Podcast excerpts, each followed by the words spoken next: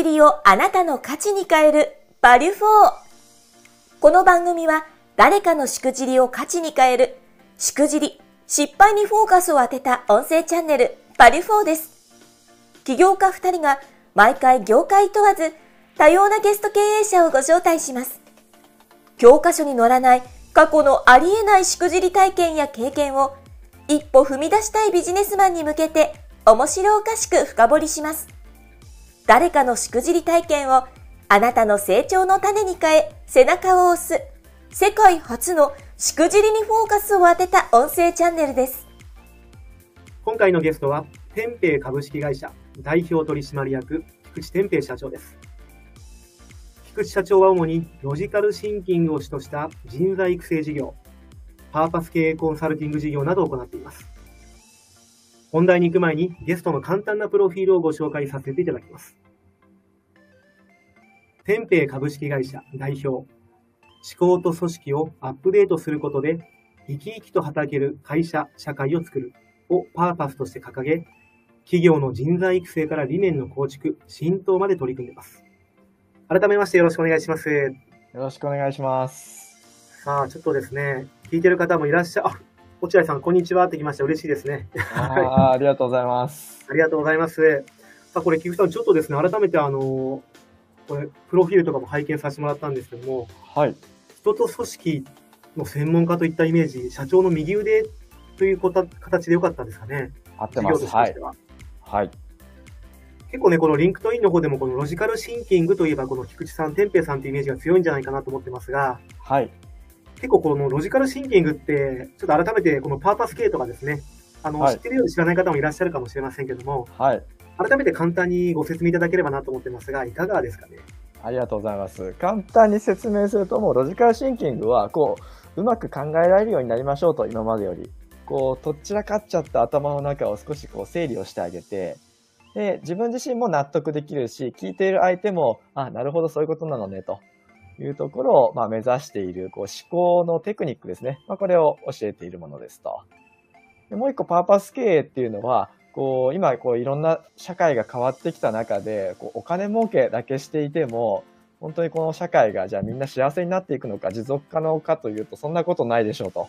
いうところで、まあ、この社会がもっと豊かになるために、どうしたらいいかなというところで、まあ、パーパスと呼ばれているようなこう経営理念をですね、えー、立ち上げて、でそれをもとに、こう、一個一個事業とか組織のことを変革していくというようなところの、まあ、経営コンサルティングなのでお手伝いをしているというところが私の仕事になります。そういうことなんですね。はい、結構最近確かにこのパーパスって聞きますよね。ねいろんな企業さんでも。なるほど。ということはじゃあ今回あれですね。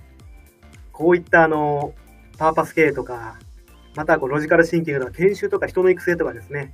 はい。こういったことに関するしくじりのエピソードいただけるんですかね？そうですね。そこに関わる分野で、はい。えー、大失敗してきたことなんかお話できたらと思います。はい、非常に楽しみにしてますね。はい。じゃあ早速なんですけども、これよくね、あの、最近からやってるんですが、今回あの、エピソード、どんなしくじりを、まあ、学んだことですよね。糧とか、はい、もしあればいただければなと思ってますが、はい。いかがでしょうか？そうですね。えっ、ー、と、まあ、大きかったものいくつかあるんですけども、まず最初に一つ挙げると、はい、仲良しで大失敗っていうですね、はい、しくじりをしました。なんすか、ていうかさ、それ。仲良しで大失敗って。仲良しすぎて大失敗と。仲良しすぎて大失敗しちゃったんですか？はい。まあ、仕事だとなかなかないかもしれないんですけども、はい。えっ、ー、と、まあ、ロジカルシンキングのここ話なんですけども、まあ、もうちょっと広い意味で捉えると、企業の人材開発っていう意味で捉えたときに、なるほど、うんうん、はい。結構意識の高い人たちが集まってたコミュニティがあったんですよ。はい。でそこである会社の、もう社員何千人も加えるような会社の研修担当の方と、まあめちゃくちゃ仲良くなったんですよね。で、2年間ぐらいかけてものすごく関係性築いてたので、もうよく飲みにも行くような間柄で、いいじゃないですか。何でも言い合えるし、まあ、お互いあと新しいことにチャレンジしたいみたいな関係でしたと。でその中で、向こうの企業の研修の担当者が、天平さんちょっとロジカルシンキングの研修うちでもやってよとおー、いいじゃないですか。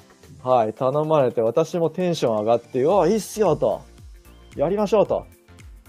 で、どうせ、〇〇さんとやるんだったら、面白いことやろうと。ほうほうほもう今まで通りのことやっててもしょうがないですよねと。う。はい。はい、いう話をしまして、で、まあ、お互い意気投合してやってやろうと。で、その時にですね、こう、まあ、普通の研修をやっても面白くないなと思ったので、うん、うん。あえて、まあ、研修って通常、まあ、1日朝9時から夜5時までみたいな時間の中で、こうこういう流れでこういうことをやっていこうみたいなものを丁寧に設計するんですけれども、はい。設計しない研修をやってみたらどうかと。あの、僕もちょっとたまにですけども、企業さん伺って研修したりするんですけど、はい。物がないんですか？そもそもの。えっ、と、それでいくと、ものはあるんですよ。ロジカルシンキングの研修は、はいもう散々やってきたので、いろんな演習の、なんていうんですか、ケーススタディとか、もうどんな質問が来ても何を学びたいと言われても、その場で、おいいよ、それはそれこういうことだよとか、お演ー、なるほど練習。してみようというのが、全部ネタはある状態です。なるほど。そういうことですね。ネタはあるんだけれども、まあ、強いて言うなら、お寿司屋さんに行ってコースを頼むのか、こう、なんか、えっ、と、オーダーされたものを出していくのかみたいなうん違いで、いや、まあうん単品で行ってみようと。おーおなので、もうその場で受講者に、みんなロジカルシンキング、どう課題感あると。何学びたいと。はい。何学びたいだけじゃなくて、どんなことをして学びたいか。なるほど。みたいな。だから、お寿司のネタをマグロを食べたいのか、マグロをしかもどんな、えっ、と、アレンジをして食べたいのかみたいなことを聞いたわけですよ。まあ、マグロもいろんな種類ありますもんね、やっぱりね。そう、種類もあるし、食べ方もなんか炙るのか、まあそのままなのか、マヨネーズかけるのか、まあいろいろあるじゃないですか。はい。あまあ、あと、軍艦にするとか。なるほど。じゃあはちょっとマグロの話はちょっと置いときましょうかね。い。はい。で、あの、それをですね、えそういう研修やってみようと。なので、はいある意味ですごく受講者の、えー要望に根ざした受講者ファーストの研修をやろうという。でもなんかこれを聞いたらなんかすごく良さそうな感じはしますけどね。最高ですよね。はい。二人二人でもうこれはもう世界初なんじゃないかぐらいの気持ちで、やりましょうと。で、えー研修スタートしましたと。はい。はい。で、えーロジカルシンキング、どんな課題があるか。もうな、まず何を学びたいのか、しかもそれをどう学びたいのか。こう、ぜひグループで意見出してくださいと。もう何でも答えますから。ほうほうほというう。形で投げてみたところ、はい。ところ、なんかグループワーク盛り上がらないんですよ。なんかあれですね。てんぺいさん、はい。しくじりの匂いがプンプンしますね。いや、もう私もこの時点で、あ、やったな、みたいな。若干、あの、ちょっと、ちょっとありました。でもまだ、ね、ちょっとありましたいけると、いけると思ってました。はい。はい。おかしいなとは思ってましたね。うんうん。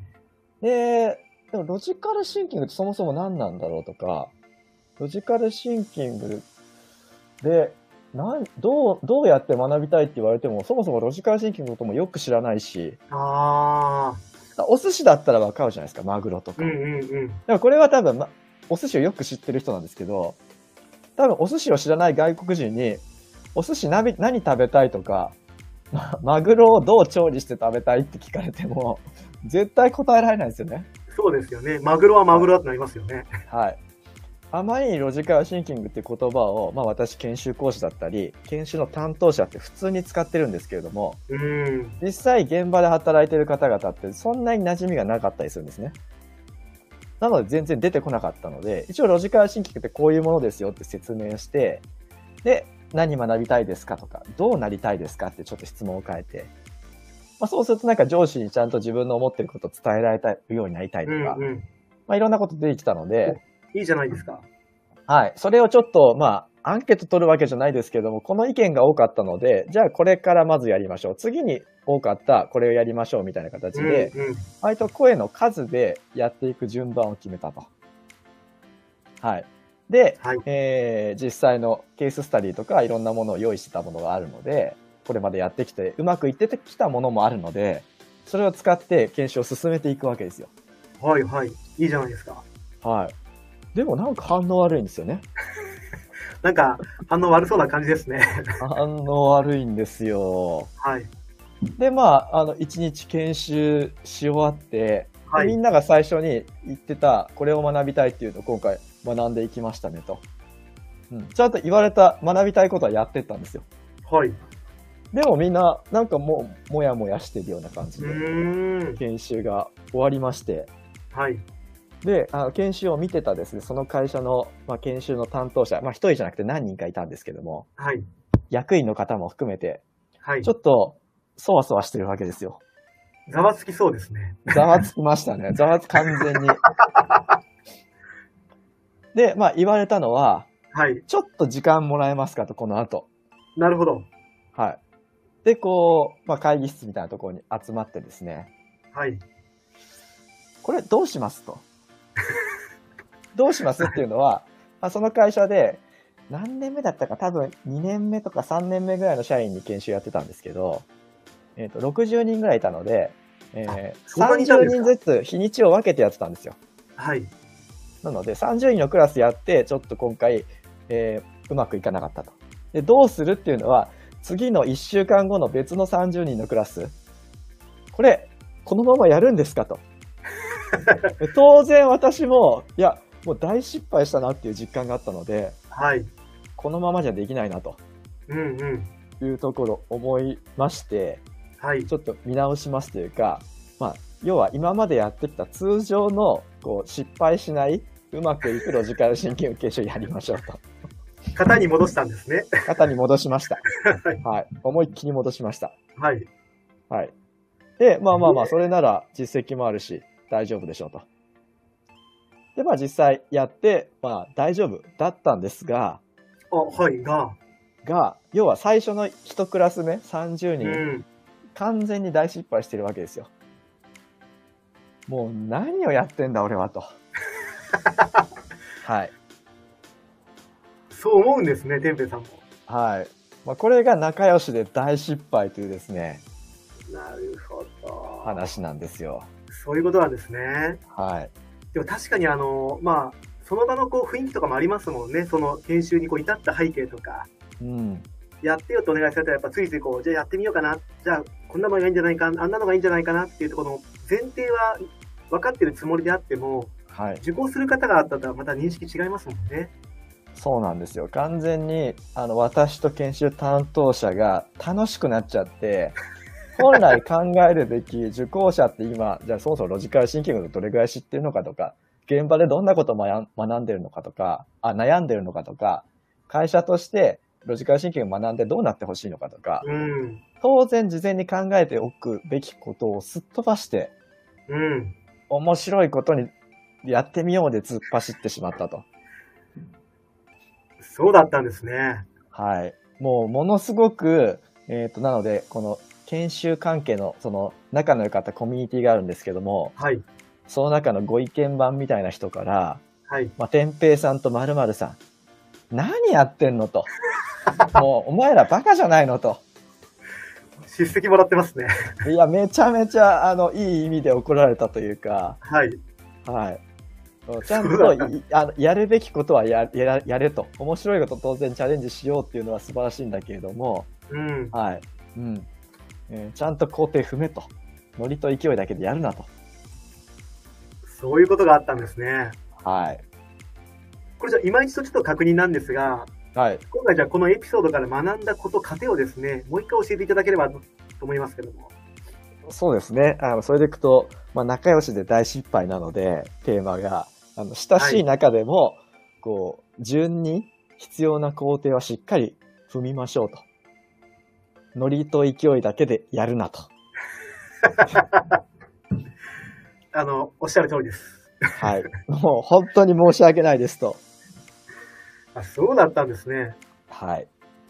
いや、でもなんかあの、僕の勝手なイメージですけども、天平さんやっぱりこう、カチッとして、しっかりこうロジカルに考える方っていうイメージが強かったんですけど、はい。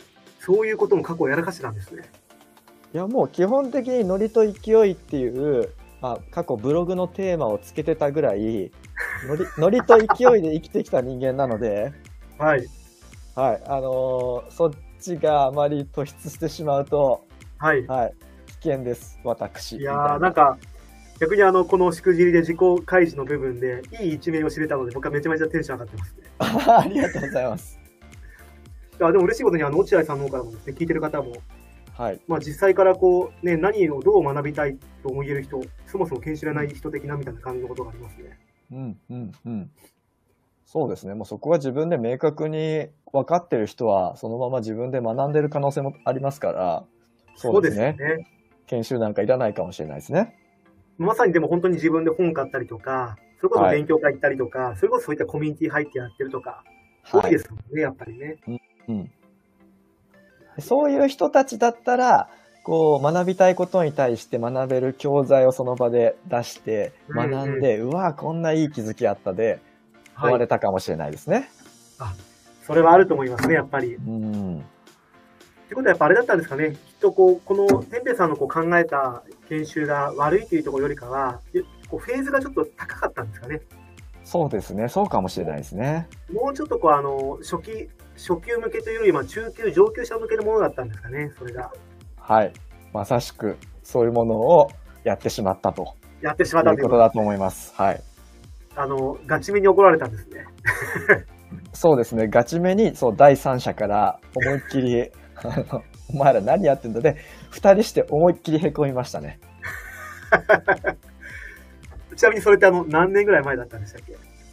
えっと、2015年ぐらいの話なので、もう8年ぐらい前ですね。なるほど。じゃあコロナの前だったんですね。そういうことがあったんですね。はい。いやー、これはなかななかなかあのリアルな、リアルなしくじりですね。はい。もう大失敗。未だに本当に申し訳ないですって、その前半30人のぐずぐずの研修を受けさせた、受けさせてしまった方に、はい。うんうん。いもう申し訳ない気持ちでいっぱいですね。や、まああの、これもあくまでもチャレンジの部分でもありますから、やってみないとわからないこともありますもんね。まあまあ、そう捉えてもう前に進むしかないですね。この音声チャンネル、バリュフォーは、4U 手箱の提供でお送りしています。次回の配信もお楽しみに